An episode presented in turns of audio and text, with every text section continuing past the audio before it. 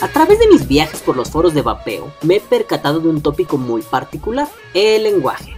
La industria del vapeo ha desarrollado su propio léxico. No hay que extrañarse al oír la palabra Clapton, mucho menos hay que extrañarse si uno no está seguro si se habla del virtuoso guitarrista o de los virtuosos alambres retorcidos. Ese ejemplo es el caso que más gracia me hace, pero hay muchos. Coil, atomizador, mod, club chasing, flavor chasing, grip tip y otras más que son exclusivas de las ondas vaporéticas. Un hecho incuestionable es que, en México, gran parte de ese lenguaje llegó a través de las revisiones hechas en España. Recuerdo que cuando consulté a un buen amigo ingeniero sobre la forma de hacer un circuito, se me ocurrió decirle que no buscaba hacer algo de más de 30 vatios. Mi amigo se cagó de la risa y me dijo, No hables como español, se dice watts, no son ohmios, son ohms, no son vatios, son watts.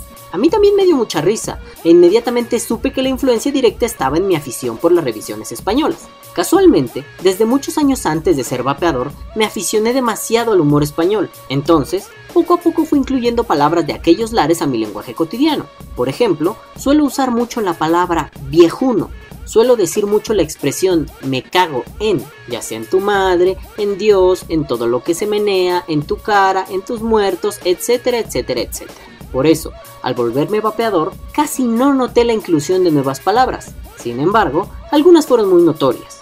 Si de por sí ya era complicado utilizar palabras como drip tip, de pronto me encontré diciendo drippy tipi, o algodónidas, o vaporeta, o a cascoporro, o a tope. Por cierto, gracias Hora Chanante y gracias Vapeando Low Cost. Mis amigos mueren de la risa cada que utilizo alguna de estas palabruchas en mis bromas cotidianas, pero descubrí un fenómeno interesante a través de mis paseos por internet. He notado que a muchas personas les enfada sobremanera que se hable con palabras de origen español. No, no me refiero al castellano usual, sino me refiero a los regionalismos. He notado muchas críticas a aquellos que dicen cosas como tórica o pirex. Y yo me pregunto, ¿por qué será? Una hipótesis un poco simplona y ramplona es que se preserva un ligero odio hacia lo español, producto de la invasión y posterior conquista que se dio por aquellos años mozos de los 1500 y algo. Lo digo con tal imprecisión para que se note lo grosero de esta hipótesis.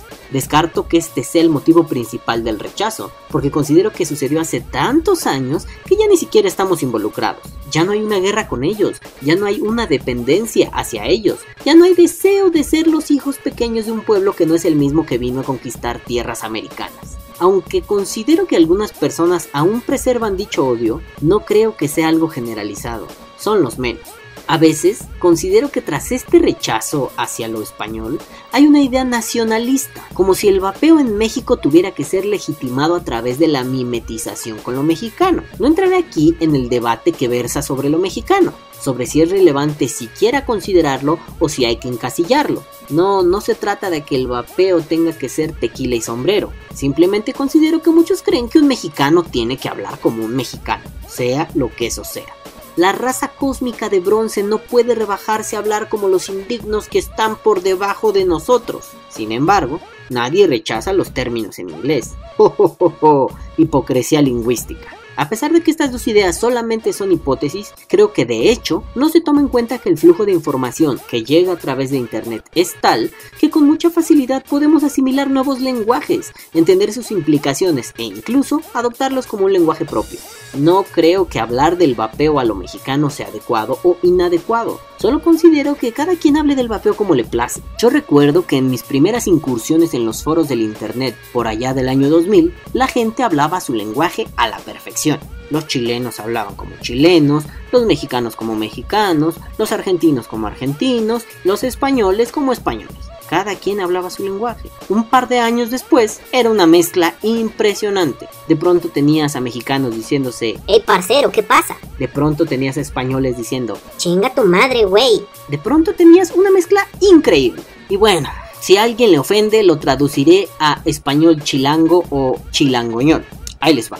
Camarañeros, no hay purrón que Juan y Abraham hablen como les mueva. Pues al chile internet es lo que ha convertido al pinche planeta en un cantonzote donde todos le pueden atorar sabroso. O dicho de otra forma. No se enfaden, el internet ha logrado que el mundo se convierta en una verdadera aldea global, donde todos pueden comunicarse efectivamente, donde las barreras del lenguaje comienzan a desaparecer. Quien guste, que hable de tóricas, pero también de empaques, de pires, pero también de pyrex, de cacharros y también de artículos para vapear, de vaporetas y también de vaporizadores electrónicos. No seamos cerrados, el lenguaje es algo que se mueve todos los días. El lenguaje y el vapeo van de la mano. Que viva el vapeo. Vapea o muere.